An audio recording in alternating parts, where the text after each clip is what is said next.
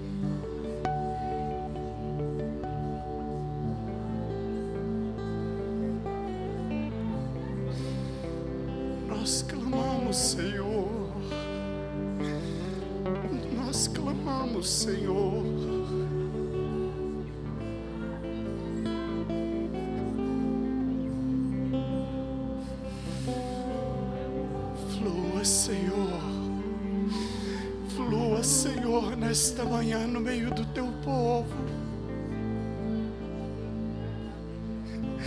Flua, Senhor, no meio dos levitas desta casa.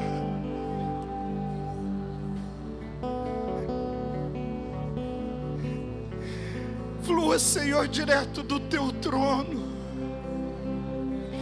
trazendo novos cânticos, novas melodias, um novo dedilhar.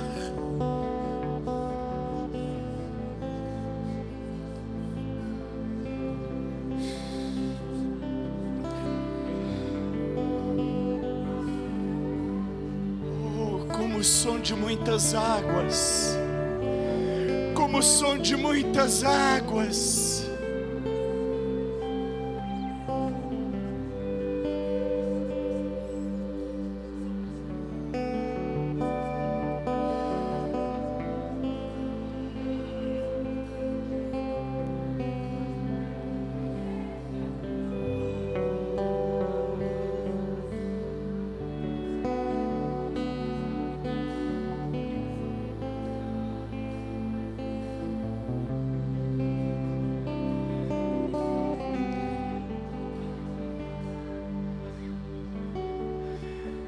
Queridos, você pode sentir nesta manhã como um soprar do Espírito sobre esta igreja, como a neblina que cai ao amanhecer, trazendo um frescor aos nossos corações. E a palavra do Senhor nos diz: Eis que tenho novas coisas. Eis que trago novas coisas nesses dias.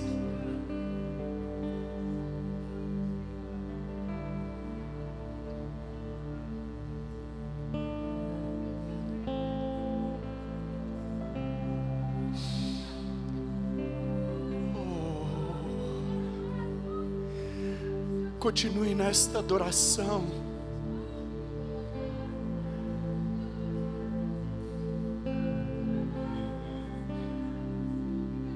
Nós vamos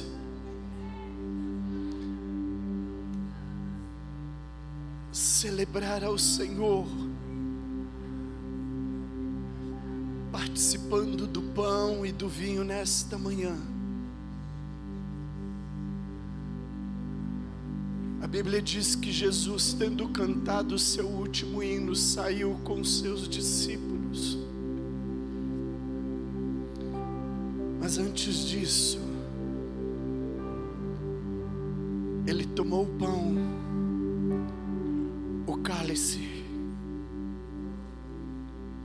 e disse: Este é o meu corpo,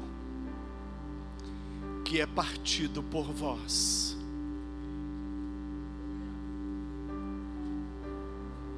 Este é o meu corpo que é partido por vós, comei dele, comei dele todas as vezes que vocês lembrarem de mim. Se tiver alguém que não recebeu o pão, levante a sua mão, a diaconia estará levando até você.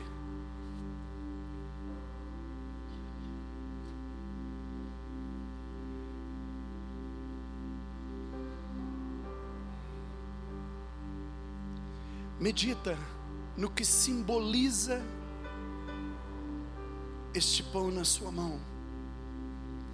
Foi o sacrifício de Jesus Cristo por você.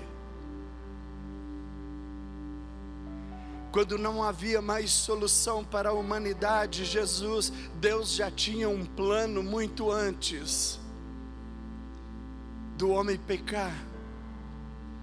Ele já tinha um plano porque quando ele planejou criar o homem, já existia um plano para que este homem pudesse ser resgatado, redimido dos seus pecados e pudesse adorá-lo para sempre. Nesta manhã nós tivemos uma palhinha daquilo que será lá no céu eternamente. A Bíblia diz que nós adoraremos ao Senhor constantemente, continuamente.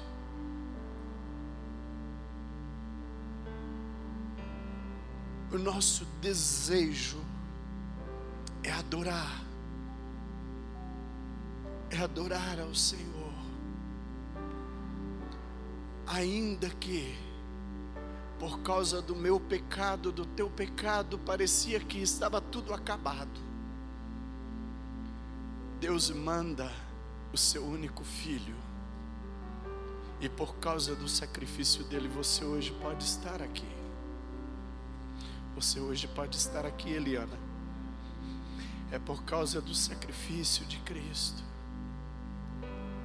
que pelas pisaduras dele você foi sarada.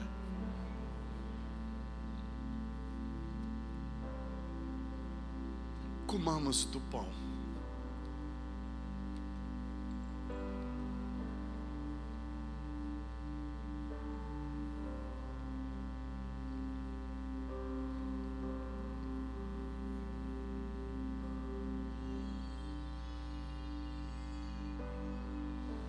Por semelhante modo, depois de cear, ele tomou o cálice e disse: bebei dele. Mas espera aí. Todas as vezes, Miriam, que você beber deste cálice, lembre-se da morte do Senhor e anuncie até que Ele volte. Queridos, o Senhor está voltando, mas antes disso, Ele ainda quer que você o anuncie.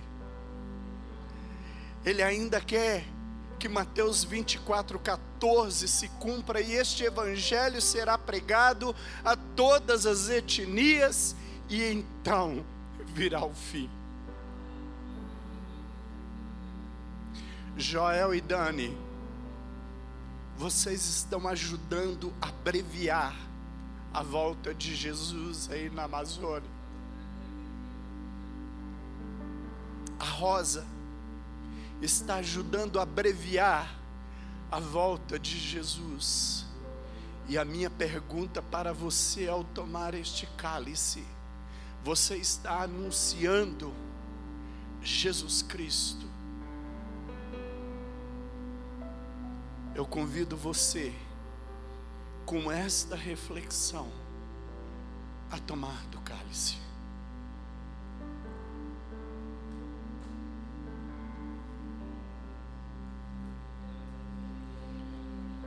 Oh Deus,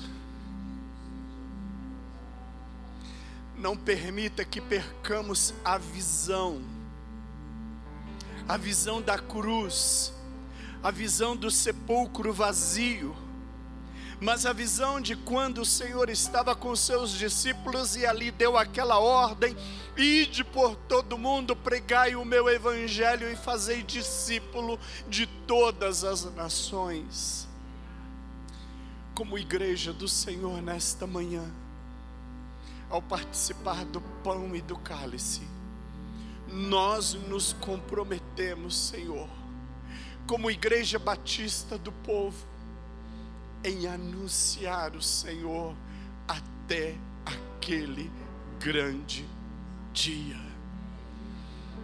Amém.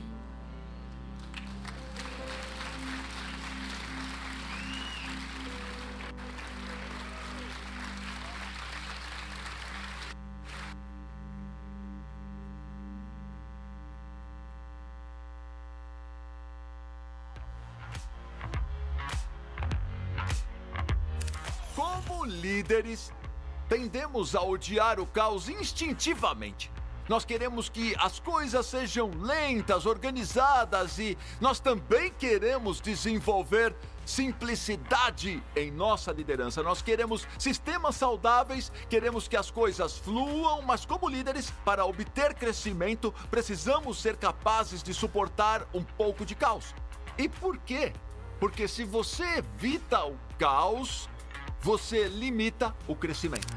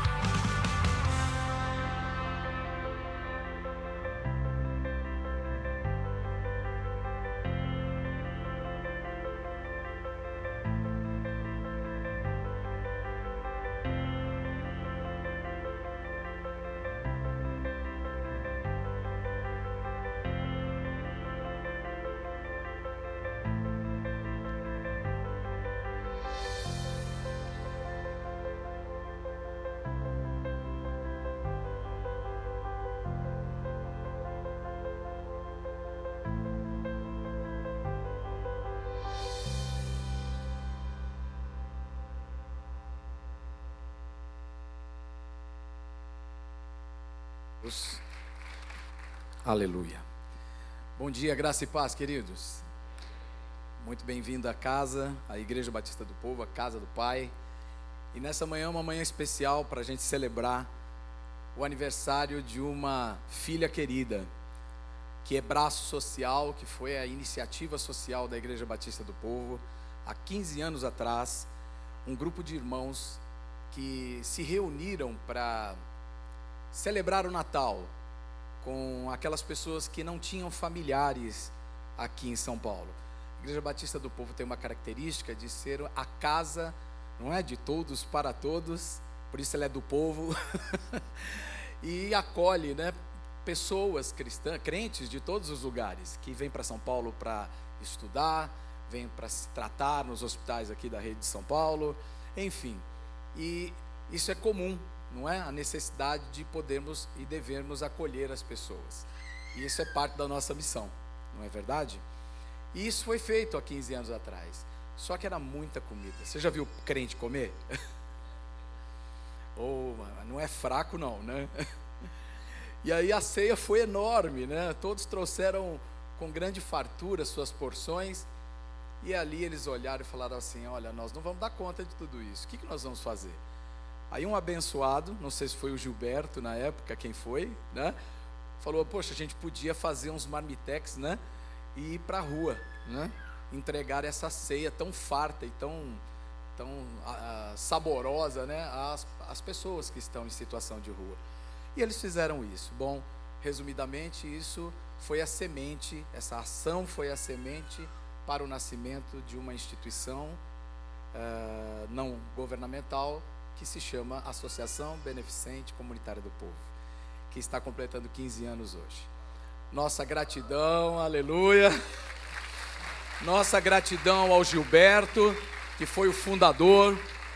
Nossa gratidão a ao doutor Murilo, à dona, doutora Renata, depois ao Jeff, e agora na nova presidência, né, sob a, a presidência do doutor Elcio Ronda, que está agora atualmente presidente junto com, seus, com seu conselho. E eu queria chamá-lo aqui, por favor, doutor Elcio, para suas considerações a, ah, a respeito da BCP. Já uh, me colocando à disposição para orar por vocês também, logo depois da sua fala. Douglas, eh, toda a equipe, muito obrigado. Nós lembrávamos ontem, num evento que participamos juntos, 15 anos atrás, o Douglas entrava na sala e dizia assim: O que é que eu vou fazer? Vou fazer processamento de dados, vou fazer marketing digital. Não, naquela época nem era isso, né? Era designer gráfico. e eu olhei para ele e falei: Cara, você é apaixonado com gente, cara teu coração não tem nada a ver com tecnologia, teu coração é das pessoas. E então eu falei, olha, se eu fosse você, eu ficava de olho no terceiro setor. 15 anos, né? 15, pouco mais, né? Porque foi antes da PCP ser criada, é verdade. Então, uns 18 anos já graduado, pós-graduado, experimentado, né, doutor Ronda? Isso é muito bom para nós. Que o Senhor levante, né, muitos de vocês, jovens, nessa nova geração, para que vocês possam anunciar o reino de Deus na cidade de São Paulo, no Brasil e no mundo, através da justiça social. Muito obrigado, doutor Ronda, pela sua atuação desde já, meu amigo, meu irmão, minha caminhada junto, né? Já há muito Amém. tempo aí no discipulado com Cristo. Amém. Que Deus te abençoe, Amém. viu? Nessa nova etapa, agora que se renova a gestão sob seu comando aí. Deus abençoe. Amém. Bom dia a todos, bom dia a todas, graça e paz muito feliz, muita gratidão de estar aqui eh, hoje comemorando os 15 anos da BCP e estar aqui comemorando na igreja, é, junto com meu amigo, pastor Paulo Falsarella, que é onde, onde, onde eu nasci, aqui nesta igreja. Nasci para Cristo aqui. Então eu fico muito feliz em comemorar neste púlpito os nossos 15 anos. A BCP ela é uma organização criada em 2007 e trabalhamos com duas frentes: crianças e adolescentes no Grajaú e Vila São José, no contraturno escolar, e a população de rua, os moradores de rua. Nos moradores de rua, é, vocês viram um pouco do vídeo, nós fazemos os quatro As. Aquele que você viu no vídeo é a primeiro A, que é o abordagem. Né? Então, toda sexta-feira, nós vamos ali na Cracolândia e no pátio do colégio junto com voluntários, fazer a distribuição é, das, é, do sopão e das marmitas, que é onde começou aquela história da marmita do Natal. Mas ali na abordagem, você faz uma abordagem não só para comida, mas para um convite para que ele venha na nossa casa do acolhimento, a Casa Amarela na Afonso Celso, onde lá eles vão poder tomar banho, trocar a roupa, é, ter o almoço e especialmente passar pelos psicólogos e assistentes sociais e aqueles que quiserem é, retirar-se da droga, do vício, né, uma maioria com 99% com problemas né, em drogas e álcool, e encaminhamos a comunidades terapêuticas clínicas. A ABCP custeia seis meses de tratamento. Feito o tratamento, ele é um morador de rua. Acabado o tratamento, aonde ele iria? Iria para a rua novamente. Mas a ABCP o acolhe para que não vá para a rua nas suas casas, que são as repúblicas. Então hoje nós temos duas, quatro, quatro casas, abrindo a quinta casa, onde eles são casas como a nossa casa, sala, cozinha, banheiro. E nesta casa ele vai trabalhar o terceiro A, o, último A, né? O, o, o terceiro A é, que seria o acompanhamento é na casa terapêutica. O quarto A é a autonomia. Nesta autonomia, seis a nove meses nós custeamos toda toda a despesa deste acolhido. E neste momento nós fazemos a reintegração com o vínculo familiar. Muitos têm um vínculo rompido. É, nós vamos ter é, os nossos desacolhidos aqui hoje, eles vão poder contar um pouco dessa história. E agora nós estamos fazendo também os cursos de capacitação para que eles possam ter emprego. SESI, SENAI, SEBRAR, é, SENAR agora, através do INSEC, presidida pelo pastor Paulo. Então, com isto, nós vamos dar o último A da autonomia, né? que é a autonomia financeira dos acolhidos que nós estamos trabalhando, sabem qual é o percentual daqueles que não voltam para a rua? 84%.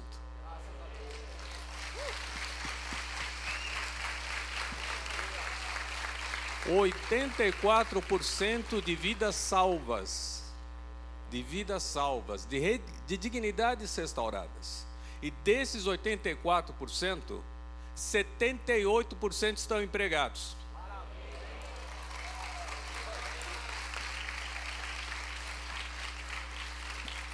Então esse é um trabalho maravilhoso, né, e que exercitamos com muito, muito, muito prazer. E a nossa equipe, que eu queria convidar toda a nossa equipe para estar aqui conosco, nossos funcionários, nossos acolhidos, os nossos ex-presidentes, por favor, nossos conselheiros, vem aqui. Este é o povo que faz.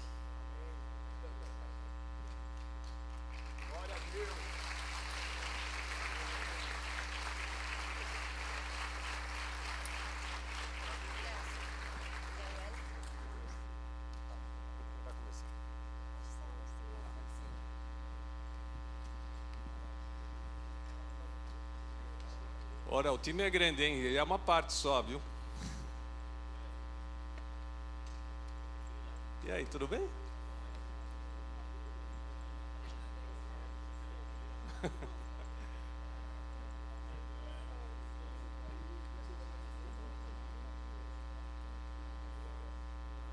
Vão se espremendo aí, gente.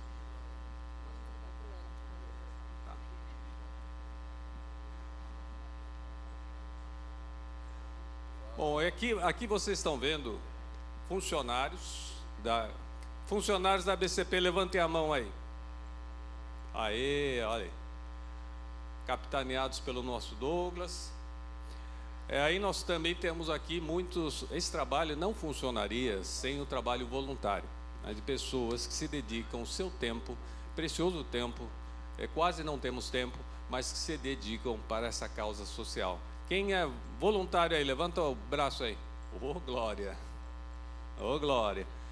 E também temos os nossos acolhidos e ex-acolhidos. Quem que é acolhido e ex-acolhido? Aí, olha, glória, glória, glória. Aí, glória.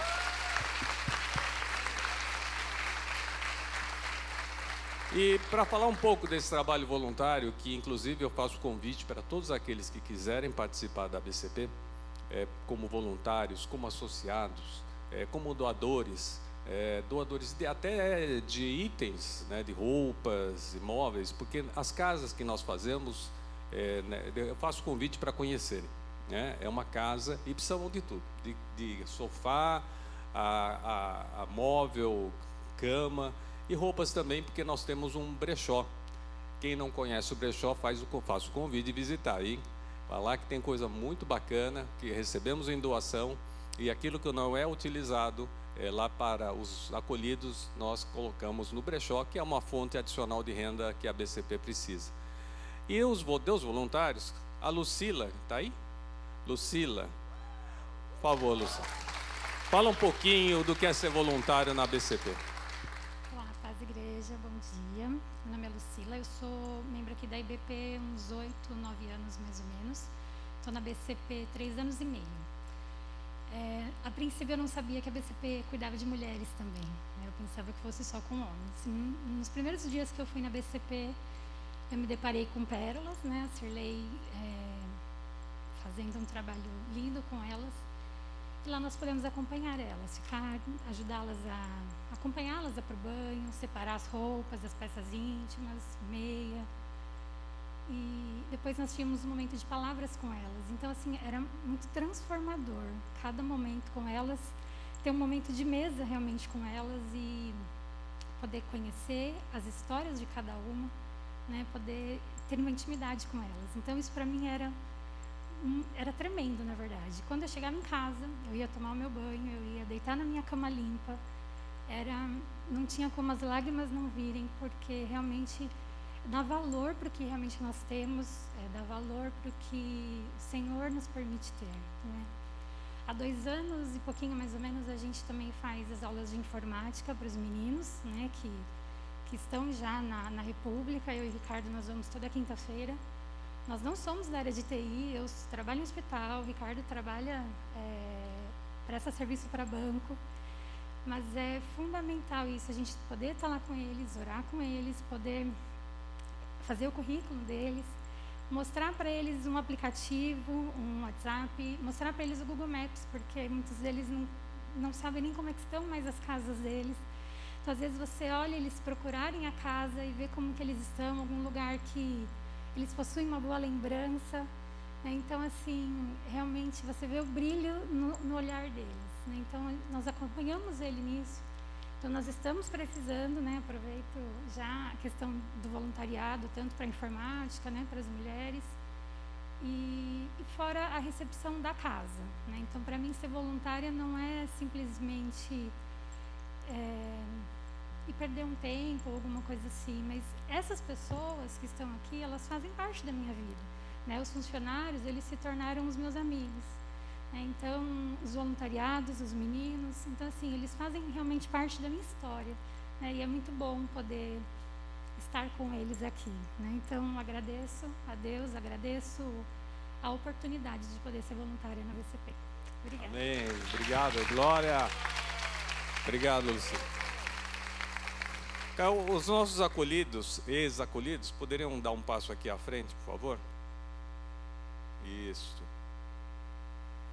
Aqui nós temos todos os acolhidos e ex-acolhidos que estão na República. Eu queria que o Wellington pudesse dar um testemunho um pouco. O Wellington ainda está na nossa casa, né? Pode falar, Wellington, por favor. Bom dia a todos. O que tenho a dizer para vocês que Deus é bom e o diabo não presta. Amém, irmão? É, agradeço a Deus por estar aqui. Não foi sorte, foi Deus, todos os momentos. Eu vivi na rua, da rua parei dentro da Cacolândia, fiquei mais ou menos de 6, 7 anos lá dentro. Meu uso era compulsivo, era o crack, o álcool, álcool de posto e outras drogas, né? E hoje eu estou limpo há um ano, dois meses. Deus me...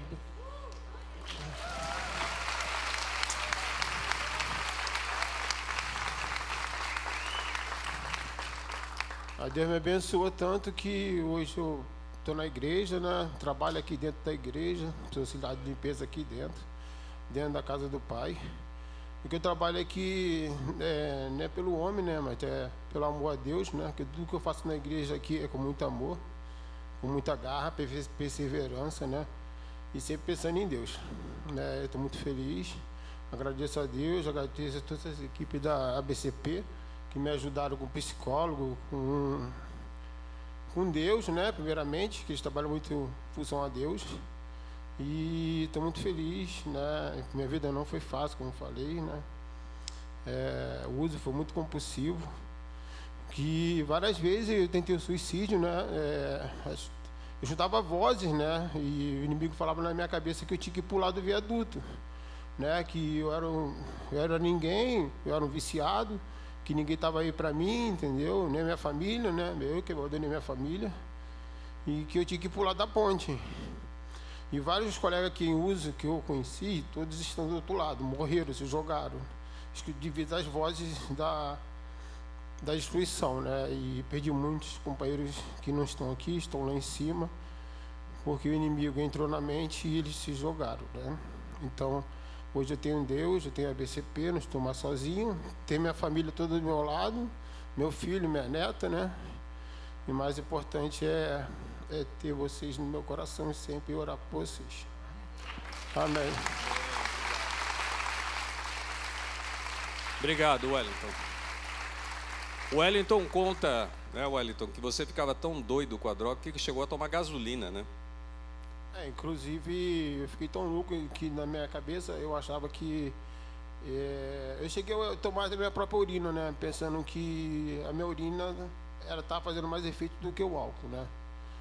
Minha doença foi muito compulsiva, obsessiva, né? Foi difícil, álcool de posto, gasolina, tudo que eu queria me suicidar, né? Não queria mais estar nesse mundo, né? De tantas pessoas olhar para mim e falar, não, você é um nóia, você é um sujo, você é um cagado, mas nunca chegou e deu uma palavra de conforto, me deu carinho, entendeu? Então eu, achava que a melhor coisa era o suicídio. E hoje eu recebi o amor da, CPP, da PCP e de todos vocês e de Deus. Estou muito feliz. Glória. Obrigado, Wellington. Obrigado. Bom, 15 anos é da BCP, a gente não poderia ter chegado aqui é, sem os nossos presidentes anteriores. Né? Eu queria chamar os nossos presidentes à frente, os que estiveram. Tem o Charles também, que foi vice-presidente, está aí também? Está aí? Ô, oh, Charles, obrigado. Obrigado. E os que não estão aqui estão em vídeo. Então eu queria primeiro honrar vocês pelo, pelo todo o trabalho que vocês fizeram, que vocês fizeram a rocha e nós estamos colocando a casa em cima desta rocha. Então, queria agradecer muito o trabalho de vocês e queria homenageá-los com uma salva de palmas da nossa igreja. Nossos ex-presidentes, nós temos o Gilberto Severino, que foi o primeiro presidente, o Murilo Melo, a Renata, o Jefferson Araújo e o Charles, né, que foi vice-presidente, muita, muita, com muita serventia. Gente, então eu queria. Esse é o trabalho da VCP. Eu queria fazer o convite. Nós temos ali fora um stand que temos alguns itens né, que você pode contribuir é, comprando esses itens. São canecas, são camisetas. Nós precisamos muito desse apoio. Toda essa estrutura que possibilita esta, esse testemunho, né, por exemplo, do Wellington, ou vocês ouviram da outra vez do Fernando, né? Que hoje é um microempresário, foi acolhido também, era um drogado, hoje é um microempresário. De casamento marcado com um membro da igreja. Este é o exemplo de restauro de vida, né? Então, isso tudo para a BCP, é, a gente faz com muito amor, mas precisamos levantar recursos, né? Então, como é que nós levantamos recursos? Com essas vendas, com a ajuda voluntária, com as doações, com as associações. Então, faço o convite para que você participe dessa, dessa grande família, que acaba sendo uma família, né? acaba sendo uma grande família. Então, é um, é um trabalho muito gratificante, é um trabalho que eu digo que nós exercitamos na prática os dois maiores mandamentos que Jesus colocou nas nossas vidas. Né? Quando Jesus, no livro de Marcos e no livro de Mateus, é, está sendo questionado pelos fariseus, um se levanta e fala: então me diga aí qual é o maior mandamento de Deus. Jesus responde: o maior mandamento de Deus é amar a Deus acima de todas as coisas. Ame Deus de toda a sua alma, de todo o seu entendimento. E o segundo mandamento tão importante quanto esse, ama o teu próximo, como a ti mesmo. E aqui nós fazemos isso, damos o amor ao próximo como a nós mesmos. E esse é o convite que eu faço para vocês. A gente olha essa transformação. É muito gratificante. Então eu queria agradecer muito esta igreja, queria agradecer muito o pastor Paulo e em seu nome agradecer a todos os membros da igreja que sempre deram todo o suporte na ABCP. E eu queria então convidar para que o pastor Paulo pudesse fazer uma oração em nosso aniversário. Amém. Obrigado, querido. Gente, muito obrigado a cada um de vocês, na pessoa do pastor Jonas Neves, que agora está em viagem, está em compromisso. Nós queremos agradecer a fidelidade, a lealdade do povo ao Senhor e à sua obra. Porque a verdadeira religião, né, Tiago disse que é socorrer os pobres, os pobres e as viúvas em suas necessidades e manter-se incontaminado, né, consagrado desse mundo aí, né, apartado do mundanismo. E nós estamos fazendo isso. Pobre, órfão, viúva e estrangeiro estão sendo amados e cuidados pela Igreja Batista do Povo através da área de transformação social que tem seus braços sociais, a ABCP, não podia ser diferente, né? Começa com um A, né? Então tem que vir primeiro. e o INSEC, que é a instituição mais nova agora para completar cinco anos. Por favor, orem por nós. Orem por essas instituições. Orem por recursos. Orem para que o nosso coração, nossa mente, nosso corpo esteja sempre saudável para servir. Porque nós precisamos. Amém? É muito intenso. E vem ajudar, né, doutor Ronda? Tem espaço para você. Crente não fica fazendo nada aí não. Né? Não, fica, não fica como figueira em frutífera, né? sem fruto no pé. Então venha, venha trabalhar para o reino, venha sinalizar o reino de Deus em São Paulo, venha transformar vidas junto com a gente. Amém? Tudo isso para a glória de Deus. Pastor, pois antes não. da sua oração, pois eu estava eu tava em Marília nas eu te vi. Sexta-feira. E eu estava falando, não fui previsto para falar no Sebrae, estava falando e falei um pouquinho da BCP. Lembra dos quatro A's que eu falei? Abordagem, acolhimento, acompanhamento e autonomia, né? E aí, acabando de falar com o Sebrae, eles ficaram todos encantados com a BCP. E uma levantou e falou assim: não são quatro A's, são cinco A's depois do que você me disse. Falei, qual é o quinto? Amor. Amor. Amor. Então eu tá falei, certo. puxa, que maravilhoso, hein? Vamos colocar vamos agora 5 As. É, nós é. tá todo mundo saindo do 4G, vamos para o 5 também, né? É. 4G, 5G, agora 5A também. Vamos atualizar, né? Vamos crescer. Na verdade é o primeiro, porque acima de tudo é o amor. Tá certíssima, certíssima. Fique em pé um instante, só para orar junto com a gente. Não sou só eu que vou orar, queria pedir muito que você orasse. Amém? Abençoe, se veja lá com cada um de, de nós, né? Se veja com cada um de nós fazendo esse trabalho. Levante suas mãos. Pai, muito obrigado no nome de Jesus. Esse é um tempo de testemunho em que a tua igreja está em ação, Senhor. Nós estamos orando, te dando graças por podermos fazer a missão que é do Senhor. O Senhor é o Deus da missão ela é tua.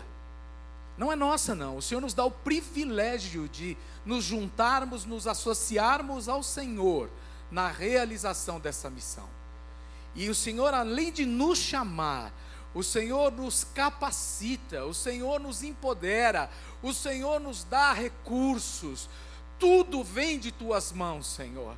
E nós queremos te louvar, porque cada vida, cada recurso financeiro, cada doação material, as alegrias, Senhor, os testemunhos e depoimentos que nós colecionamos hoje, tudo isso foi possível por tua causa, porque o Senhor amou o mundo de tal maneira que deu o seu Filho unigênito para que todo aquele que nele crê não pereça, mas tenha a vida eterna, Senhor. O Senhor fez isso com o pobre e o rico, o Senhor fez isso com o douto e o indouto, o Senhor fez isso com o saudável e com o enfermo. O Senhor não olhou circunstâncias. O Senhor não fez acepção de pessoas. Todos nós somos carentes do teu amor, mas também somos supridos agora. Somos, Senhor, cheios do teu Santo Espírito, para que nós possamos dar a ti a glória que é devida. Tua é a glória teu é o louvor.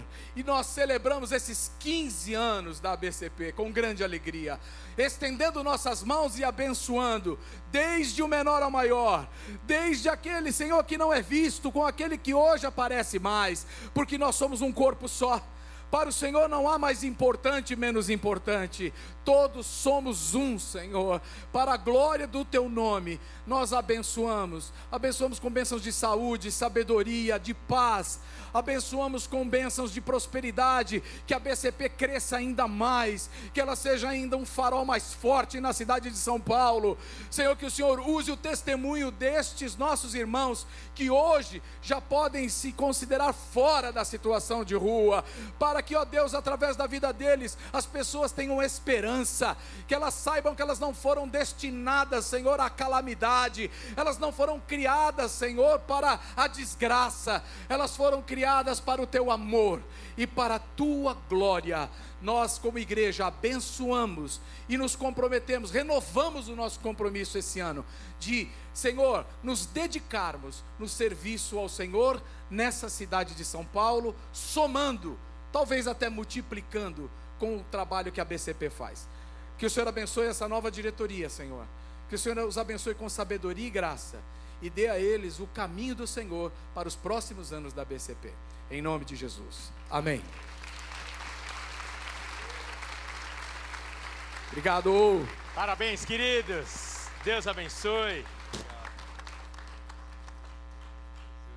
Você pode se sentar. Agora ficou fácil ministrar dízimos e ofertas. Uai, esse trem tudo aqui acontece através da minha vida, da sua vida. Pastor Almeida já ministrou no momento da, da, da ceia sobre os missionários que estão no campo. Nas palavras dele, vou repetir aqui: abreviando o tempo da volta do Senhor. Eu e você estamos fazendo parte disso também, estamos com eles lá no campo. Eu e você estamos com esse povo aqui às sextas-feiras, aos sábados, todos os dias da semana, acolhendo essas pessoas. Eu e você também estamos cuidando deste prédio aqui. Eu e você estamos cuidando de cada ministério. E falando nisso, você precisa se envolver. Permita-me, doutor Elcio Ronda, falar aqui, eu vou expô-lo um pouquinho aqui enquanto ele estiver descendo. Querido, se tem alguém com a agenda cheia, é esse homem de Deus aqui. Olha, o doutor Elcio é presidente de, eu acho que no mínimo uma dúzia de comissões. Membro fundador do Movimento dos Advogados Cristãos, membro de um monte de, de é, movimentos ali dentro da OAB, tem sua vida profissional, é envolvidíssimo aqui com a igreja, então é tempo de, logicamente, com equilíbrio, sem comprometermos a nossa vida é, com Deus, sem comprometermos a nossa família, sem comprometermos a nossa saúde emocional, mas é tempo de fazermos um pouquinho mais, porque o Senhor está voltando. Amém? E o privilégio é todo nosso de participarmos deste santo movimento até que ele venha. Antes de nós entregarmos nossos dízimos e ofertas, alguns anúncios aqui.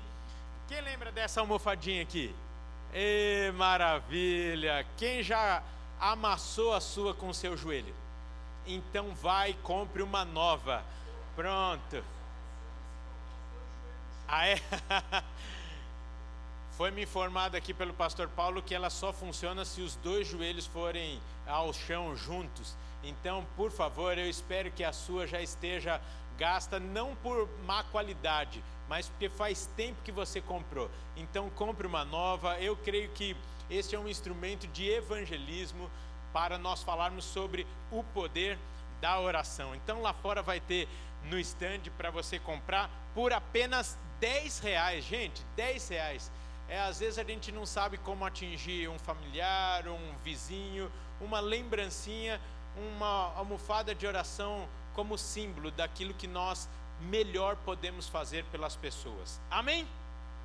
O Paz em Ação também começou agora, vai começar é, dia 17 do 3 até 7 do 4 para as crianças de 7 a 10 anos. Então você, pai, se você tem filho aqui no Kids, com idade entre 7 e 10 anos, está aqui a programação. São encontros que vão acontecer tanto online como presencial. Queremos te incentivar a participar presencialmente, se possível, para quê? Para você fazer as conexões com os outros pais, para que nós, pais de crianças de 7 a 10 anos, possamos também estarmos juntos e influenciarmos esses meninos a se encontrarem, a serem amigos, não é verdade? Porque de 7 a 10 anos eu tenho a impressão de que eles não têm carro, eles não são donos da agenda deles e não têm autoridade para fazer as suas próprias programações. Então, nós pais, se queremos que os nossos filhos tenham amigos que tenham a mesma visão, que cresçam na igreja, que tenham é, realmente esse ânimo de estarem aqui, precisa partir de nós. Então, faça a sua inscrição, procure o Kids, é, tanto no, no final aqui das reuniões, como também nos canais, nas redes sociais do Kids para fazer a sua inscrição. Amanhã nós teremos o culto de homens presencial. Então, amanhã, 20 horas. Você, homem, tem homem na casa? Puxa vida, agora, ó. Olha o desespero, olha o desespero. Ontem nós tivemos a conferência das mulheres. Tem mulheres aqui?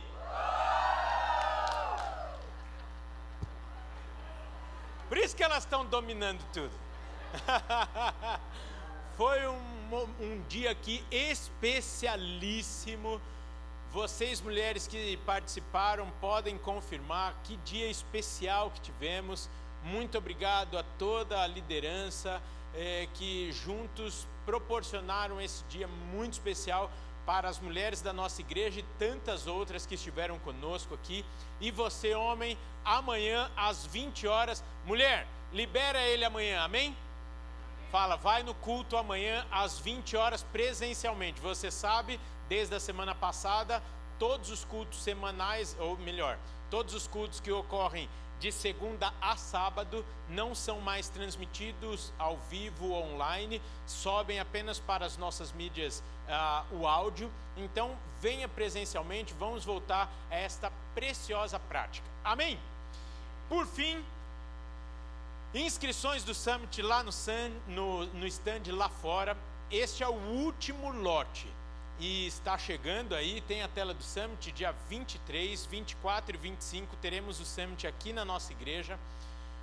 Queridos, é, eu vou aqui, vou aproveitar que o Ale não está aqui, eu vou aproveitar e vou dar um spoiler. A segunda presença, eu ia eu demorei para falar porque está me fugindo aqui a palavra. Graças a Deus que a Miriam está aqui, ela sempre me traz as palavras. A segunda confirmação presencial já foi dada a nós durante essa semana. Eu não vou poder falar, você já sabe da primeira, que é a atração né, do, do nosso querido ilusionista, o Isal, é, que já é aqui conhecido de todos nós uma referência no mundo dos negócios, tem hoje é, sido aí referência na mídia e estará conosco presencialmente. E essa segunda presença confirmada é, é mais do que uma atração. Eu acho impossível, e essa pessoa estará conosco na sexta-feira, é impossível você sair da mesma maneira que você entrou depois de assistir aquilo que essa pessoa trará a nós. O summit será só presencial nós não ganhamos nada com isso como igreja, mas ganhamos demais em vê-lo crescendo, na sua influência, na sua liderança e mais do que isso, o nome do Senhor ganha muito, porque quando nós exercemos a nossa liderança, a nossa influência firmados na rocha, ah, o nome do Senhor é glorificado e as coisas acontecem. É para isso que eu e você precisamos nos municiar com boas ferramentas. Amém? Agora sim, fique de pé, por favor. Nós vamos entregar os nossos dízimos e ofertas. Você pode fazer isso de forma física aqui, através do envelope descartável que está à sua frente. Você vai sair pelos corredores laterais, entregar aqui nas urnas e voltar pelo corredor é, central. Você pode fazer isso através das contas da igreja, através do Pix. Tem a maquininha lá atrás no balcão dos diáconos. Então, se você está sendo dirigido a isso, você pode sair e procurar os diáconos lá no balcão e assim você vai fazer. Como você deve entregar os seus dízimos e ofertas? Primeiro, dízimo é questão de princípio. É muito mais do que uma lei, do que uma ordem. Para nós, dízimos é alegria, é reconhecermos que tudo que temos recebido tem vindo do Senhor, a nossa fonte. E por isso nós entendemos que é privilégio nosso sermos participantes da sua ação e da sua manifestação aqui na terra. E oferta é conforme o Senhor colocar no seu coração, com alegria e com liberalidade. Amém? Senhor, muito obrigado por tantos testemunhos que nós ouvimos já esta manhã. Pai, obrigado porque o Senhor tem feito de nós uma igreja viva, atuante, ó Pai, e tudo isso não é por conta de homens, é porque o Senhor é o cabeça dessa igreja, é porque nós temos clamado e o Senhor tem ouvido a nossa oração para conduzir os nossos passos, as nossas decisões, porque queremos ser uma igreja relevante na nossa sociedade. Pai, levanta cada um de nós aqui, cada um dos membros da IBP, ó Pai, como um luzeiro, como um farol na nossa sociedade, ó Pai, em nome de Jesus. E para isso, queremos, ó Pai, realmente entregar e consagrar ao Senhor tudo que temos e somos, não só as nossas ofertas, ó Pai, é, não só a nossa oferta monetária, mas também o nosso tempo, ó Pai, os nossos recursos, os nossos dons e talentos, como já ouvimos aqui nesta manhã. Se conosco, Pai. Abençoe esta casa, Pai. Dê sabedoria e temor aos administradores, para que possam aplicar bem cada um desses valores que não são nossos, mas são do Senhor. Abençoe também o seu povo, o celeiro de cada um aqui, ó Pai.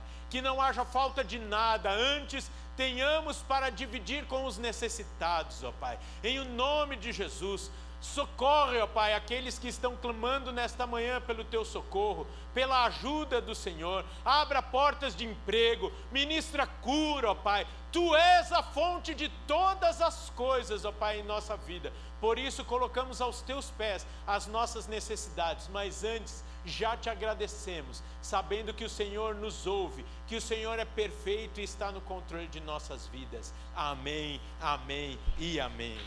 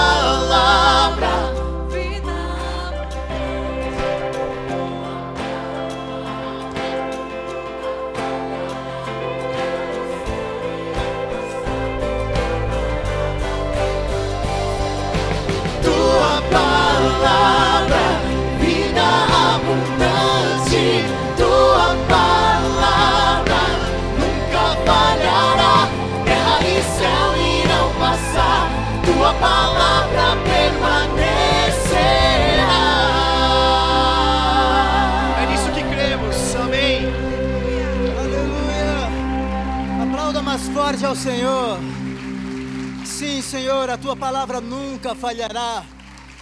Obrigado por tua palavra, que quando liberada não volta para o Senhor vazia, mas faz aquilo que te apraz. Louvado e exaltado seja o Senhor, que nos deixou a sua palavra escrita. Por causa dessa palavra, por causa do evangelho do reino, as nossas vidas têm sido transformadas. E nós louvamos ao Deus da palavra. Bendito seja o nome do Senhor. Abençoamos o nosso pastor Jonas, a Solange.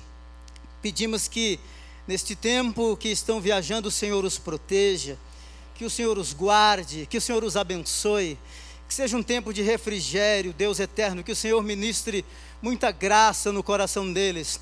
Senhor, se há algum coração aflito, inquieto, Deus eterno, ah, ansioso, ansiosa, preocupado com alguma situação, oramos por uma intervenção dos céus, oramos por uma resposta do Senhor.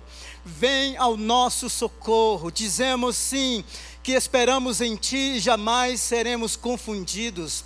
Tu és o nosso Deus, Tu és aquele que nos libertou e nesta jornada nós temos experimentado cuidado do Senhor, proteção do Senhor, provisão do Senhor. Eu abençoo a sua vida, o seu coração. Eu abençoo a sua vocação, eu abençoo o trabalho das tuas mãos nesta manhã, em nome de Jesus. Pai, enquanto iremos refletir na tua palavra, que o Senhor fale ao nosso coração. Obrigado por tanta história linda de transformação e redenção através da ABCP, do INSEC, do projeto Refúgio. Senhor eterno, obrigado, porque a nossa história de vida foi transformada e redimida pelo poder da tua palavra. Por isso te damos toda a honra, toda a glória, todo louvor e toda exaltação neste lugar. Abençoamos a vida da dona Quitéria, que recebeu uma, uma notícia difícil de que está com câncer. Senhor eterno, eu oro para que ele experimente consolo, conforto, que a fé que vem ao ouvir a palavra do Senhor, Senhor, seja sedimentada, consolidada, aumentada no coração daquela mulher. Em nome, em nome de Jesus. Amém. Glória a Deus. Louvado seja o nome do Senhor. Oh, o negócio tá bom. Vamos embora. Senta aí. Glória a Deus. Que bom, não é? Vocês estão felizes, animados, animadas. Queria que você continuasse orando pelo pastor Jonas, pela Solange pela liderança da igreja como um todo. Viu? Que, que, que 15 anos muito bem comemorados, não é? Isso que você viu aqui é o que a palavra faz. é o que o Evangelho faz, não é? As Escrituras Sagradas, esse livro que levou muito tempo para ser escrito, o primeiro livro possivelmente, escrito cerca de 1740, 1800 anos antes de Cristo, que foi o livro de Jó. Depois do Novo Testamento, provavelmente o Evangelho de João foi o último livro a ser escrito. É, no ano no ano 52 já haviam encontrado manuscritos do Evangelho ou fragmentos dos manuscritos do Evangelho de João. Ah, esse livro é um livro que tem uma história muito singular. É o livro mais traduzido, o livro mais vendido. Esse livro ele tem um poder revolucionário, revolucionador. As sagradas escrituras, a palavra de Deus. O nosso tema de reflexão é de que essa palavra, a Bíblia, ela é digna de toda a aceitação. Ela é digna de toda a aceitação porque ela expressa o caráter de Deus. Expressa o caráter de Deus. Então, eu, eu fico muito apaixonado, eu sou uma pessoa apaixonada pela Bíblia, porque depois da minha conversão aos 24 anos de idade, foi o primeiro livro que eu li. E assim, eu acordei sempre muito cedo para ler a Bíblia, ler, meditar, orar a Bíblia, sabe? Abrir um salmo e orar aquele salmo, verso por verso. simplesmente como resultado do impacto que ela mesma, a palavra de Deus, causou em minha vida, causou em meu coração, mudou os rumos da minha vida. É isso que o Evangelho, é isso que o Evangelho faz. Então, é, antes mesmo de nós falarmos um pouco sobre a Bíblia, é bom nós conhecermos o caráter do Deus da Bíblia. Em Tiago, no capítulo 1, verso 17, diz assim: que toda boa dádiva e todo dom perfeito vem do Pai das luzes, em quem não há mudança e nem sombra de variação. O Deus da Bíblia é um Deus imutável, é um Deus que não muda, ele é constante e consistente, autêntico e transparente. É, quando eu fui questionado pela primeira vez é, por um muçulmano dizendo que o livro que eu tinha na mão, que era a Bíblia, havia sido um livro alterado, um livro corrompido ao longo dos anos, eu fiquei muito intrigado com aquela pergunta e fui pesquisar. Fui pesquisar, eu falei assim: tem alguma coisa errada aí? Alguém errou? E, e aí nasceu o livro, né, que é a Bíblia aos Olhos do Islã, que está repleto de muitas citações, tanto baseadas no Alcorão quanto é, é, referências históricas. E uma das coisas que eu descobri foi que, se nós pegássemos o Novo Testamento, somente as citações do Novo Testamento feitas pelos pais da igreja, nós seríamos capazes de compor todo o Novo Testamento, com exceção de 11 versos. 11 versos.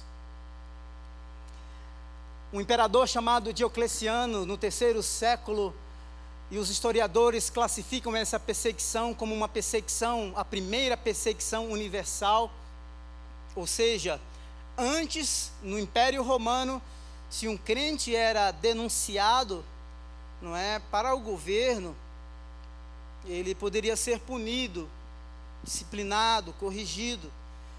Mas Diocleciano fez diferente. Diocleciano começou a ir nos, no, na casa dos cristãos, confiscar os seus bens, confiscar as suas propriedades e pegar todos os escritos dos cristãos e em praça pública fazer uma fogueira e queimar o, o, os, os livros dos crentes. Isso por volta do ano 270 no ano 312, o imperador chamado Constantino toma, assume o Império Romano e ele pede aos judeus que redigam à mão 50 cópias do texto sagrado. Este livro tem uma história. Este livro retrata a história da redenção, Deus em busca da humanidade perdida. Não são letras mortas, não são palavras vazias, não são sentenças montadas com uma boa redação. Essa palavra tem uma história de transformação de pessoas, de famílias, de vilas, povoados, de etnias e de nações e de nações. O evangelho é o poder de Deus e salvação para para todo aquele que crê. Devemos antes de mergulharmos sobre de que a palavra é digna de toda aceitação, nós precisamos entender o caráter do Deus da Bíblia, que ele não é homem para que minta e nem filho de homem para que se arrependa. Deus falou, vai se cumprir. Caem-se as ervas, murcham-se as flores, como acabamos de cantar aqui, mas a palavra dele subsiste para sempre, para sempre, para sempre. Este é o Deus da Bíblia. É interessante nós pensarmos que quando fala do caráter imutável de Deus, de que não há mudança nele, de que é, ele não é homem para que minta e nem filho de homem para que se arrependa, é ao contrário de Alá, o Deus do Alcorão. Alá, vez por vez, por exemplo, dava uma revelação ao profeta Maomé e essa revelação, ela podia ser substituída por uma outra, que fosse melhor que aquela anterior. Os teólogos muçulmanos islâmicos chamam isso, está no meu livro, o conceito de abrogação. Ou seja, Allah poderia dar uma revelação melhor amanhã do que a que ele deu ontem. Veja que o Alcorão mostra Alá como um Deus que pode mudar o seu comportamento de um dia para o outro. E não somente isso, no, no, no, no Islã há um conceito chamado de taquia. O conceito de taquia é que Alá pode endossar ou permitir pequenas mentiras. Pequenas mentiras para reconciliar dois países em guerras. Ou seja, se existe duas nações em guerra, a mentira pode ser usada para que a guerra cesse e aqueles países sejam reconciliados segundo a teologia islâmica e segundo o Alcorão. O Islã chama isso de taquia. O outro aspecto, segundo o Dr. Abdul Haran, no seu livro A Mensagem do Islã, ele diz que se um casal está em conflito e se um reconciliador, uma pessoa quer reconciliá-los, a mentira é permitida por Alá para que o casal seja reconciliado. Veja que o Deus do Alcorão é completamente distinto do Deus da Bíblia. Tiago 1,17 17 diz que nele não há mudança e nem sombra de variação, ele é imutável. Ele não é homem para que minta, e nem filho do homem para que se arrependa. Números 3,19. Nós entendemos que esta, que a Bíblia é a palavra de Deus. Na tradução judaica, a frase falou o Senhor, veio a mim a palavra do Senhor, assim diz o Senhor. Essas três frases aparecem mais de quatro mil vezes. Mais de quatro mil vezes. Lembra-se em Mateus 4, 4, quando o diabo tentou Jesus depois de 40 dias de é, oração e jejum no monte. Manda, se tu és filho de Deus, manda que essas pedras se transformem em pão. Jesus respondeu-lhe: Nem só de pão viverá o homem, mas de toda palavra que sai da boca de Deus. Veja que a fonte das Escrituras é o próprio Deus. Deus é o autor das Sagradas Escrituras. Um outro fato interessante, me permita é, falar um pouco sobre é, o Islã, é que Deus fala a linguagem do coração humano. Deus fala a linguagem do coração humano. Deus, para se fazer conhecido, ele sempre se minimizou. Ele fala com Moisés no monte. O mato pega fogo, mas não se consome. Deus fala. Deus se revela ao longo da história. Deus é um Deus que fala com o seu povo. Deus é um Deus que faz questão de se comunicar com a sua criação. Deus é um Deus que fala a linguagem do coração humano, ao contrário do Islã. Ah, por exemplo, eu tenho uma tradução do Alcorão em português, eu tenho uma tradução do Alcorão em inglês e em árabe, eu tenho a tradução do Alcorão é, diferenciada de outra somente em português. Mas, por exemplo, um muçulmano vai dizer assim: essa tradução não tem validade. O que vale é o árabe, a língua eterna, a língua de Alá. E você sabia que dos 1,8 bilhões de muçulmanos que existem no mundo, somente 15% fala e lê árabe? Ou seja, qual o sentido da revelação? A palavra revelação, no sentido teológico e bíblico, é, é algo que estava oculto e que foi trazido à luz. Ou seja, Alá deu a sua mensagem para a humanidade e somente 15% tem acesso a essa revelação, o Deus da Bíblia é diferente. Deus fala a linguagem do coração humano.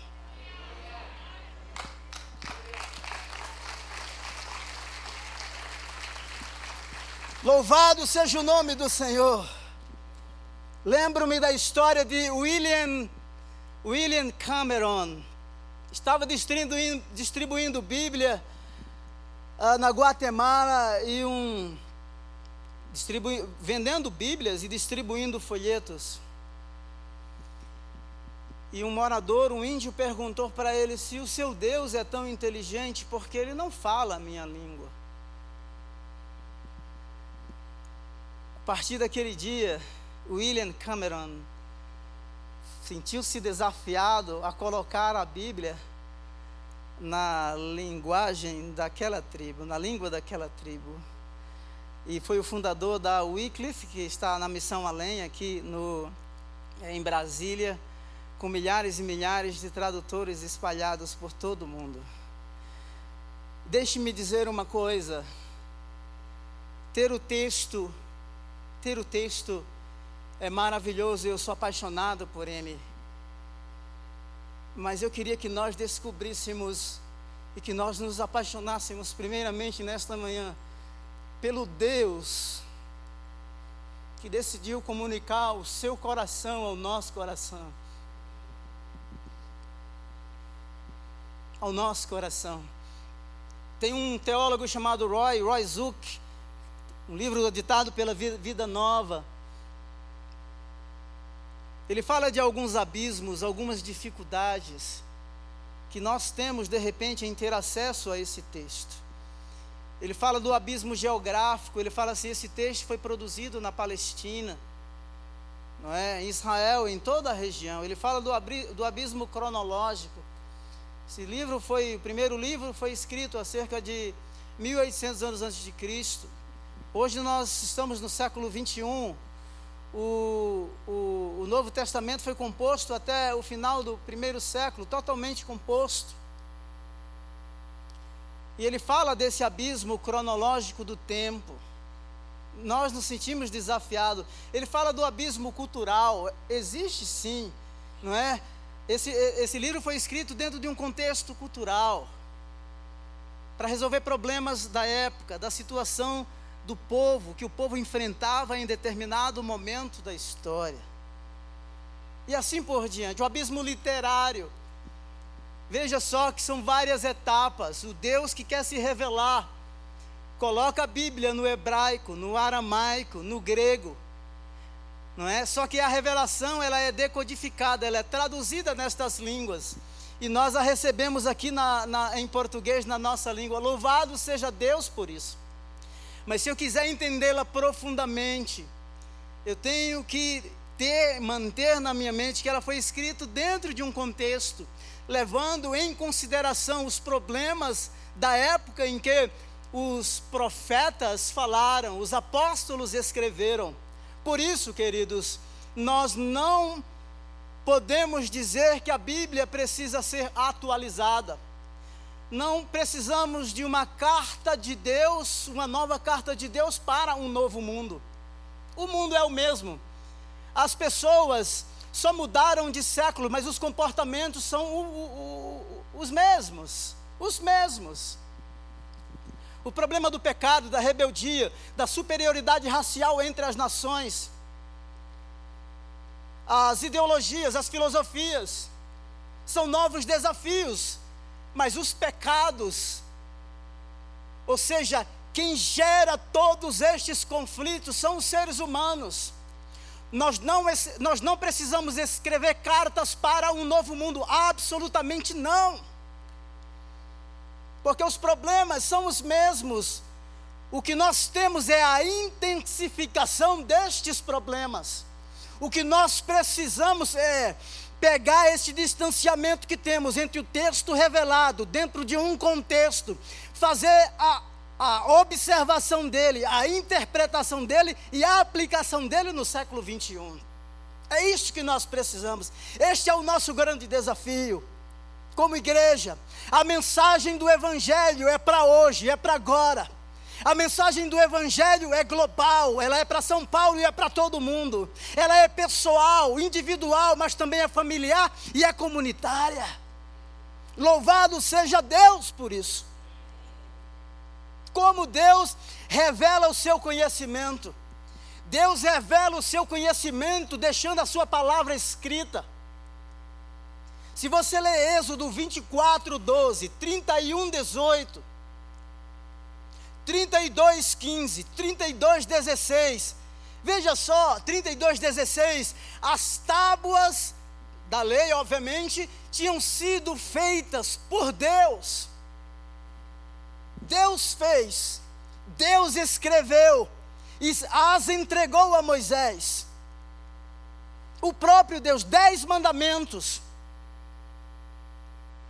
Mandamentos ou seja, instruções que nós traduzimos como lei, para que o povo, depois de terem sido arrancados da escravidão, lá do Egito, tivessem princípios éticos, morais, que norteassem sua, suas vidas, ética e moral, na terra onde eles iriam viver. E aqui eu digo: assim cremos e assim vivemos. O texto precisa sair do campo cognitivo, da razão, vir para o nosso coração, impactar e transformar as nossas vidas de tal maneira que o ambiente aonde estivermos, seja na escola, na universidade, no ambiente de trabalho, seja onde for, as pessoas vão perceber que a lei de Deus agora não é um código externo, escrito em tábuas de pedra, mas escrita nas paredes do nosso coração.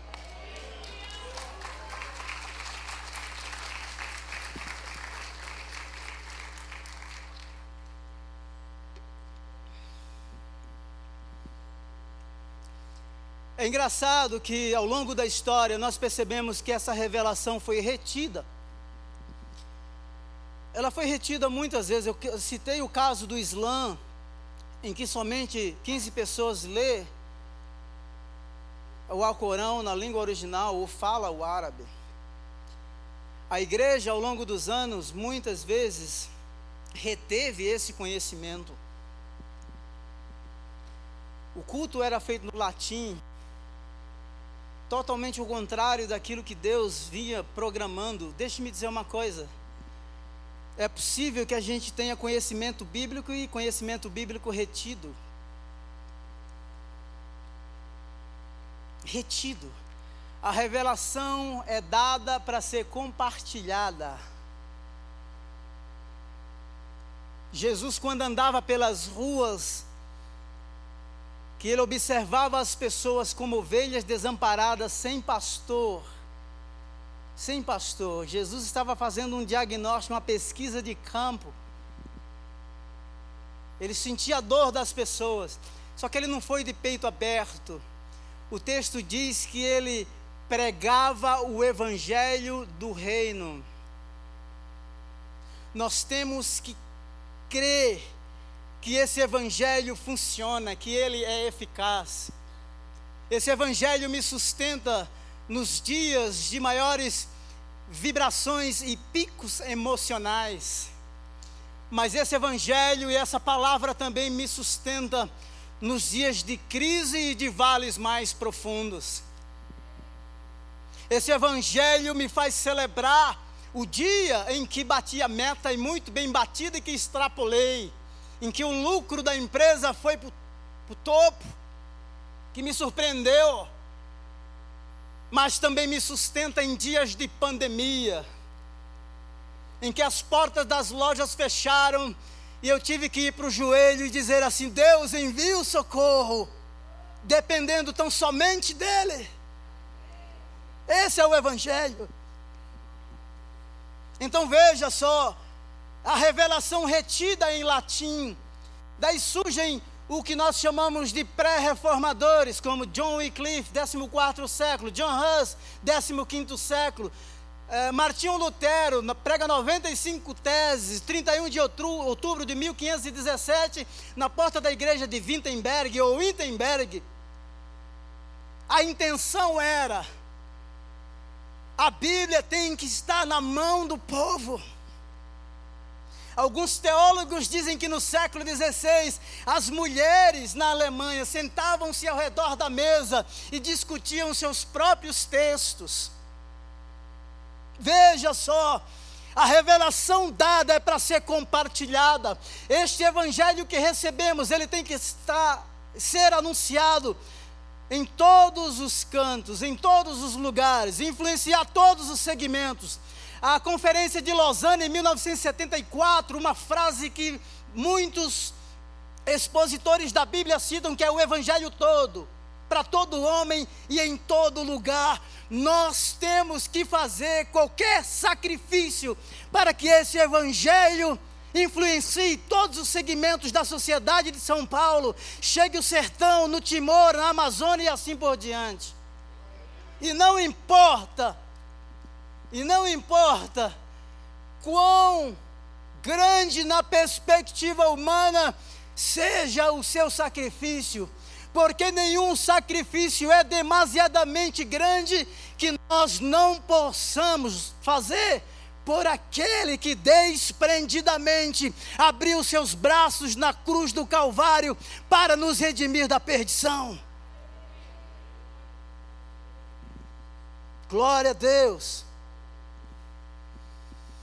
Deus fala por meio das coisas criadas. Conheço a história de um muçulmano, um biólogo, ao se deparar com a complexidade de uma célula, ele falou assim: não tem um ser inteligente aqui que desenhou tudo isso. Dobra os seus joelhos diante do Senhor. Conheço um apologista chamado David Wood, um ateu. Ateu. Foi ler os evangelhos para questionar os crentes. Se converteu, é um dos maiores apologistas hoje do mundo. Conheço Josh McDowell professor de filosofia numa universidade fazia chacota dos crentes. Chacota dos crentes, banalizando os crentes na sala de aula. Os crentes lhe fizeram um desafio, dizendo assim: pesquise sobre a ressurreição de Cristo. Josh McDowell foi pesquisar, no meio da pesquisa ele se converteu. Hoje, os livros de Josh McDowell, Evidências da, da Ressurreição de Cristo, ele andou entre nós, veredito é, evidências que exigem um veredito, parte 1 e parte 2. Este evangelho é poderoso.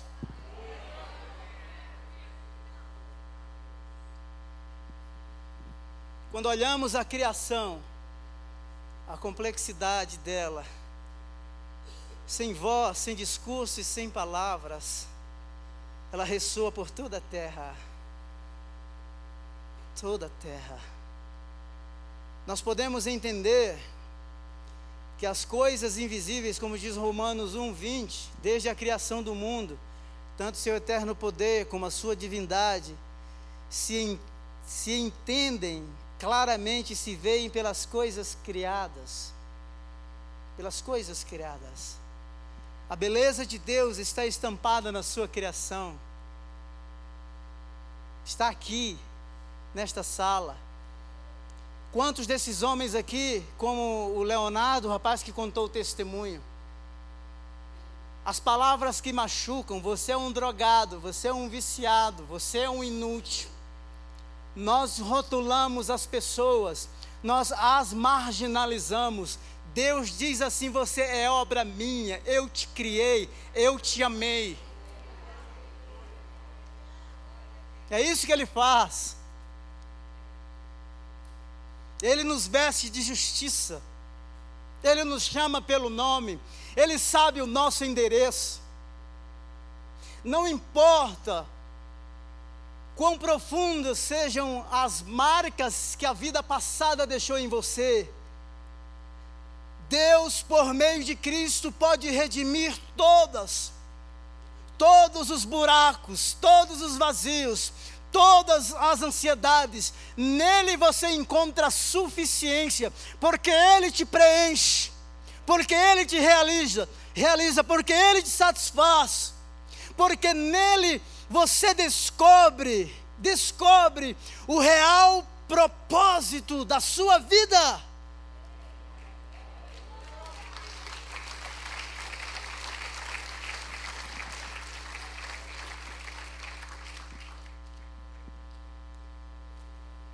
Porque tendo conhecido a Deus, Romanos 1, 21, não glorificaram como Deus, nem lhe renderam graças, mas os seus pensamentos tiveram conhecimento, mas eles suprimem a verdade.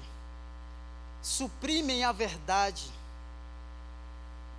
Existem verdades que estão sendo proclamadas e resistidas. Eu lembro-me, uma certa vez, um membro da nossa igreja, é, na Inglaterra falou assim: Samuel, tem um amigo, ele é jamaicano, e eu, ele está com câncer, está num hospital é, especializado, e eu queria que você fosse lá orar por ele. Eu falei assim: ele quer que eu vá orar por ele?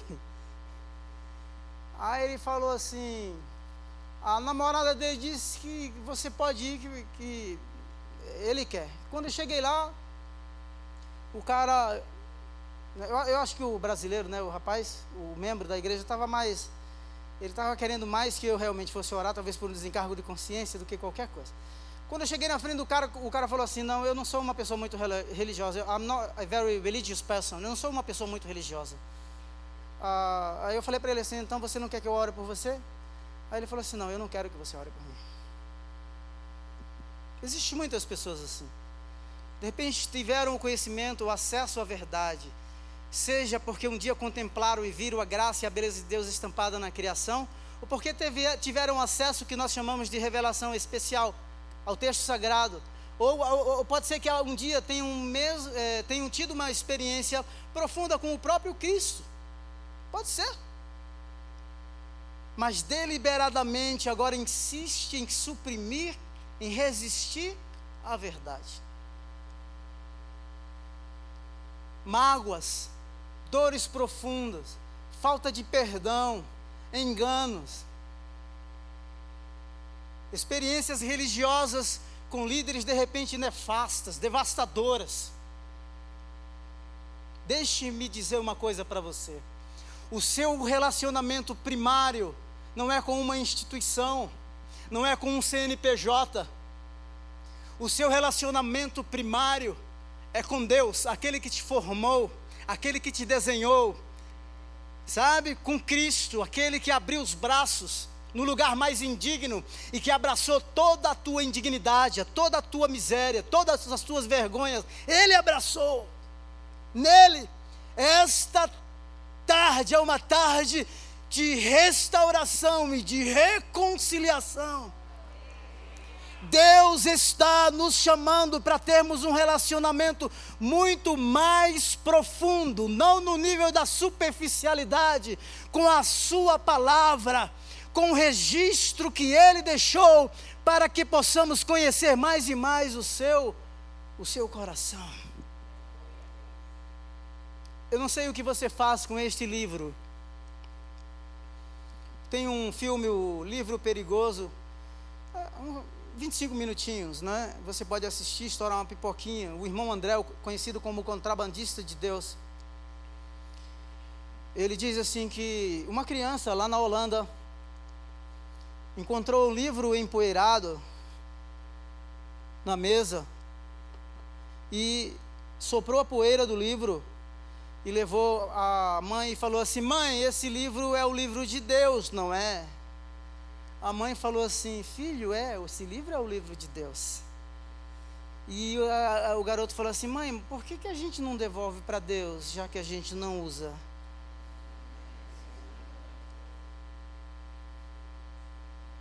Aonde está esse livro? Na sua história de vida? Qual a prioridade nós não temos noção. Por exemplo, nós temos o Joel, Joel e a Dani que estão lá é, na Amazônia trabalhando. Existe uma tribo, a tribo Tucano. A, tri, a tribo Tucano é uma tribo assim, muito respeitada pelas demais tribos.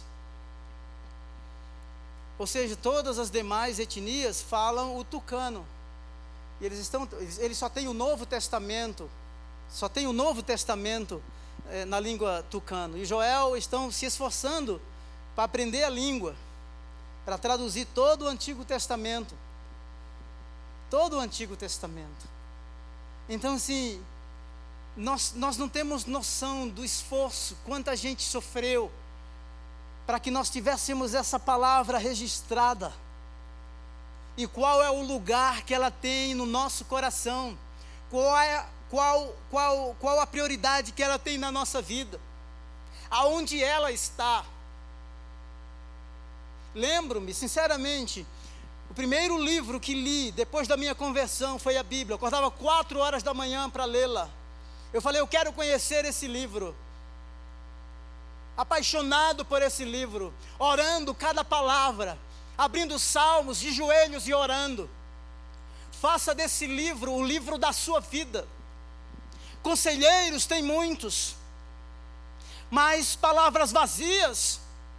Esse evangelho transforma, porque transformou a sua vida e você é a testemunha viva de que ele funciona. Não são palavras vazias, não. Palavras de vida. Vida. Existe um conceito e eu vou partir para o final.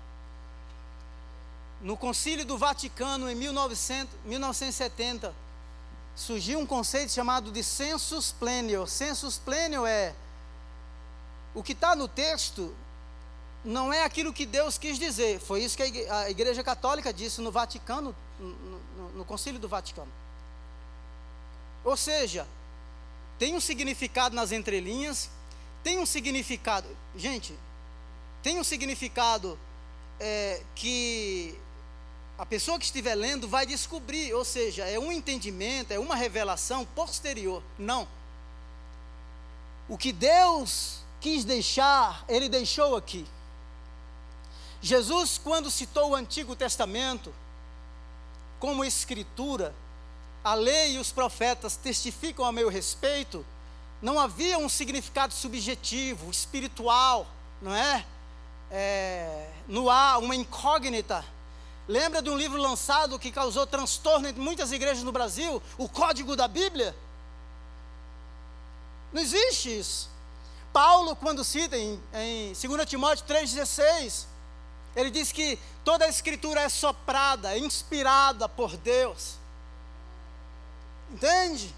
Então não tem um significado entre, nas entrelinhas, que eu que é uma segunda etapa da revelação, como se fosse Deus estivesse dado a revelação 30, 60, 90, 120. Não! O que ele deixou escrito, ele deixou escrito aqui. Agora você pode pensar assim, Samuel, o que é que isso tem a ver, não é, com tudo isso que a gente está vivendo? O grande perigo é que na mentalidade do século 21, a verdade não está na intenção do autor. A verdade ela é decidida por aquele que recebe e interpreta. Por isso daí vem, a verdade ela é relativa. Não é o que Deus disse, é o que eu estou pensando ser. O conceito de pós-verdade, o que é verdade para o pastor Paulo não é verdade para você, é o que eu entendo como verdade. Deus deixou a sua verdade de forma clara e objetiva neste livro. E todo o nosso pensamento, conduta ética, moral, tem que passar pelo crivo das sagradas escrituras. Vivemos em uma sociedade relativista ao conceito de pós-verdade. Ah, o que é pós-verdade? Na verdade é você, a pós-verdade é aquilo que eu decido como verdade. Os neurolinguistas, por exemplo, não, de repente não foi isso que o autor quis dizer. Né? Eu entendo à luz da minha perspectiva, à luz da minha história de vida. Não, com a Bíblia é diferente.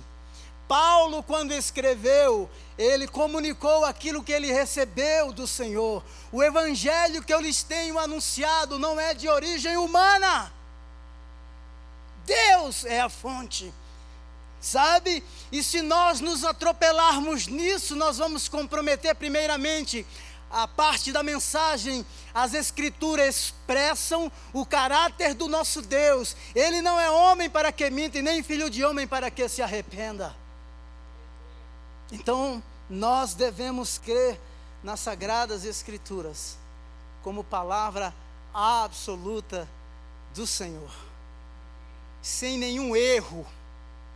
Ela é inerrante, clara, mas você pode dizer assim: não, mas tem alguns aspectos científicos, Samuel, porque não é o sol, o sol não se põe, diz que o sol se pôs, o sol nasceu, não é? Ora, ela é inerrante nesse aspecto, porque o autor está descrevendo a luz da sua perspectiva, ele está descrevendo aquilo que ele vê, ela é inerrante. Ah, Samuel, toda a Bíblia é inspirada, ela é inspirada, mas as palavras que o diabo proferiu lá na tentação, ela é inspirada, ela não é inspirada, mas o registro dela é iluminado, ou seja, tem a assinatura de Deus, carimbo dele. Uau! Louvado seja o Senhor! Este livro é poderoso.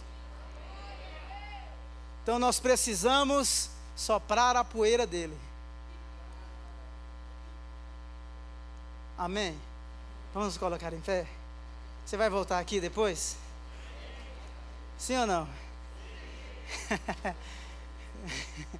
Se não voltar, o anjo vai te pegar ali na porta, viu? Eu quero orar por você. Esse tema é interessantíssimo e tantos outros, para mim é um dos temas mais fascinantes, porque a Bíblia e a pessoa de Jesus ao longo da história,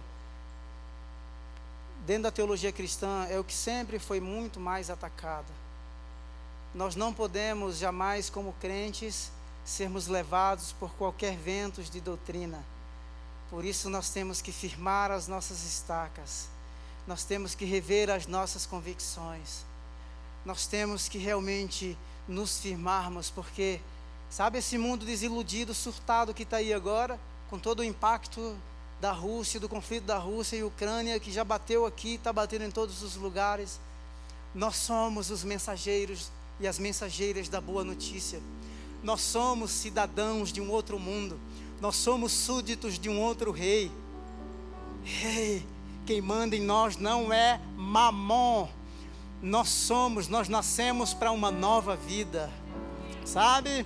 Apesar de, no, de nos submetermos às leis do país, mas o que eu quero buscar é o reino de Deus e a sua justiça, para que as demais coisas sejam acrescentadas. Senhor, muito obrigado por essa manhã tão gloriosa. Obrigado pelos 15 anos da ABCP. Obrigado, Deus eterno, porque essa expressão é, múltipla do Evangelho. Senhor eterno, que vai até as ruas, que vai até os condomínios de luxo. Deus eterno, que vai até, até, a, a, até os palácios. Senhor eterno, que vai até as comunidades, as favelas. Deus eterno, o Evangelho é para o homem todo, em todo lugar. Dar-nos esta consciência. Levante esses homens e mulheres que aqui estão Senhor, com esta consciência de que são cidadãos deste reino, de que têm uma mensagem para que aonde quer que forem, Deus eterno, sejam proclamadores, sejam os arautos, Senhor eterno, sejam os mensageiros desta boa notícia. Há tanto desespero, há tanta agonia, há tanto sofrimento. Usa, Senhor, esses homens e mulheres que estão aqui como proclamadores da mensagem que liberta, com uma mensagem de cura, de encorajamento, Senhor eterno, de libertação. Deus, há tantas pessoas aprisionadas, oramos sim, em nome de Jesus, para que a palavra flua através dos nossos lábios, em nome de Jesus, em nome de Jesus. Senhor, se há alguém aqui desesperado, angustiado, preso em alguma cadeia, ou aqueles que ouvem pela internet e que de alguma forma têm medo, seja de, do que for, eu oro, Senhor eterno, para que essa pessoa se sinta acolhida, amada, amparada. E, acima de tudo, entenda de que existe um Deus que pode libertar, existe, existe uma opção de vida melhor melhor, muito melhor, muito melhor. Que é te conhecer, que é andar contigo. Que esse coração se sinta aliviado, aliviada nesta manhã. Senhor, tira todo fardo pesado. Deus eterno, que essa consciência seja aliviada, que haja perdão, perdão, que haja reconciliação. Deus, em nome de Jesus. Oh, em nome de Jesus de Jesus.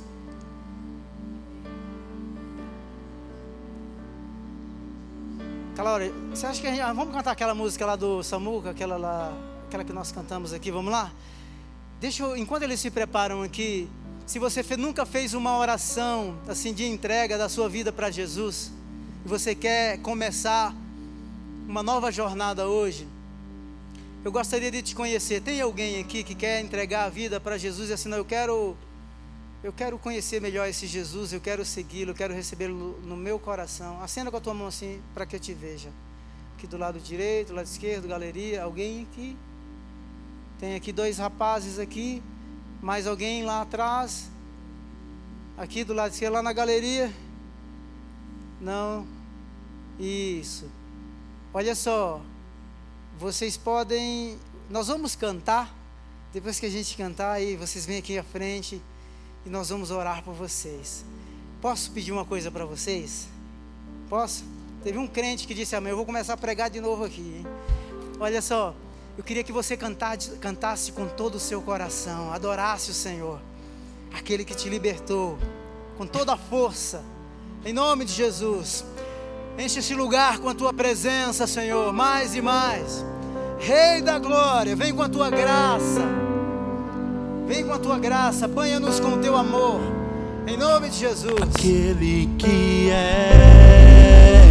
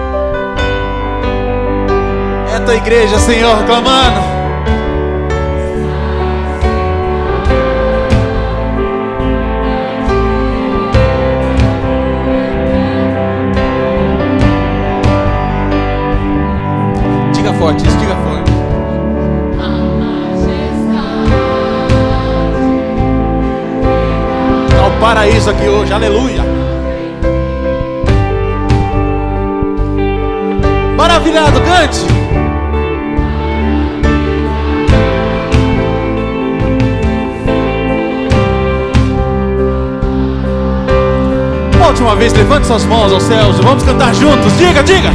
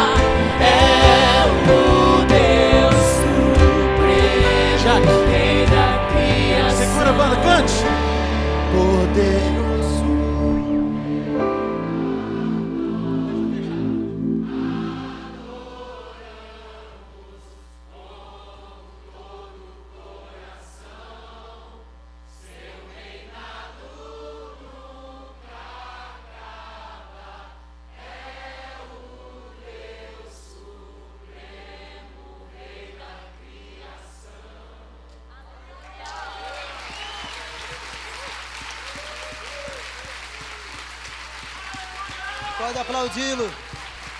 Pode aplaudi-lo. Pode aplaudi-lo. Bendito seja o Senhor. Bendito seja o Senhor. Oh, Rei de toda glória, toda glória, toda exaltação, toda exaltação. Venham aqui à frente. Permaneça em pé mais um pouquinho, nós já estamos terminando, viu? É. Glória a Deus. Como que é seu nome, jovem?